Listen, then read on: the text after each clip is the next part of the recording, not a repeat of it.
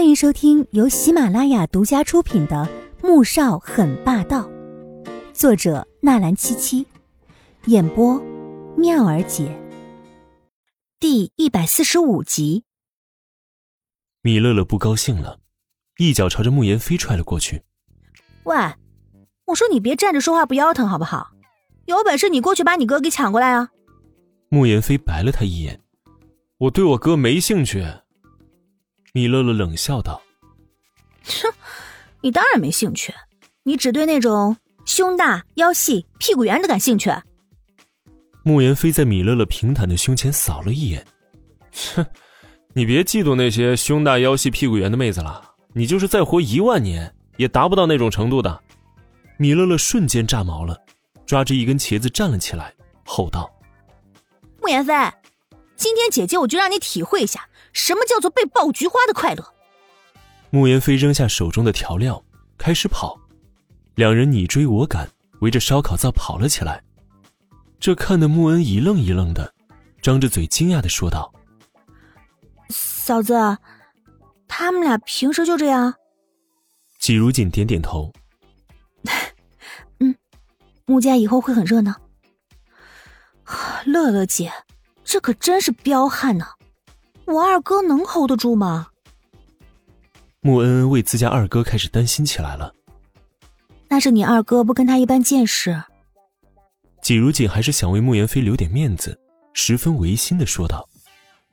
但这句话，穆恩恩表示十分怀疑。这时，苏画笑着走了过来。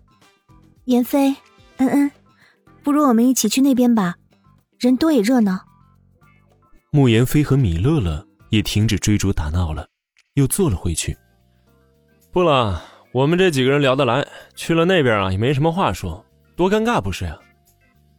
慕言飞平时拽的跟个二世祖一样，但也很知道护短。既然认定了季如锦这个嫂子，这种时候还是要挺身而出来维护她的。穆恩也跟着点头。嗯，我喜欢和我嫂子还有二嫂子在一起。米乐乐对于这两人的上道十分满意，正要得意的时候，忽然发现哪里不对劲。喂，恩恩，你才二呢，你你全家都二。穆恩吐了吐舌头。二嫂，你这不是把大嫂和你自己也骂了吗？米乐乐不干了，他什么时候成了穆言飞的人了？嘿，你把话给我说清楚，我怎么就成你二嫂了？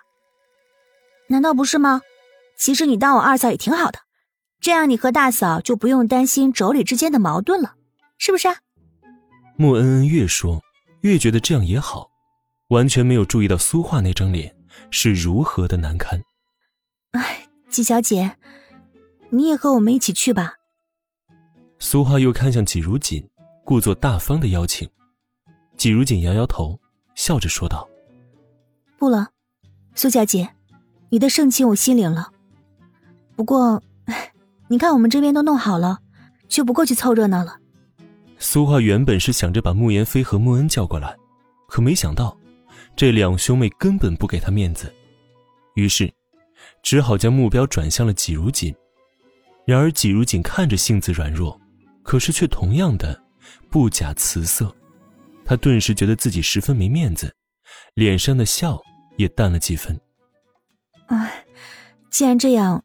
那我就先去了，你们慢慢烤。说完，转身走回对面，在穆萧寒的身边坐了下来，一脸委屈的抱怨道：“阿寒，我特意去请他们一起过来烧烤，他们也不肯过来。我觉得妍飞和恩恩好像对我有很深的误会似的，以前他们也不是这样的，真不知道怎么就会这个样子。”他这意思。是在影射季如锦在穆言飞和穆恩恩面前挑拨离间了，穆萧寒却是深沉如水的看了他一眼。哼，他们一直都是这样的。苏画被他这眼神看得极不自在，轻轻的笑了笑，拿起一串烤好的羊肉。吃羊肉。穆萧寒接过去，慢条斯理的吃了起来。阿寒，我看这里也没什么好玩的。不如明天上午我们就回去吧。爷爷说想请你去家里面吃顿饭。苏画十分不安的看向穆萧寒，就见他的目光落在对面正笑得开心的季如锦的身上，心中的那种不安就更浓了。难道他真的要输了吗？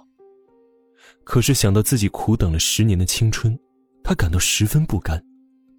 好，穆萧寒拿起纸巾擦了擦嘴，淡淡的回了一个字。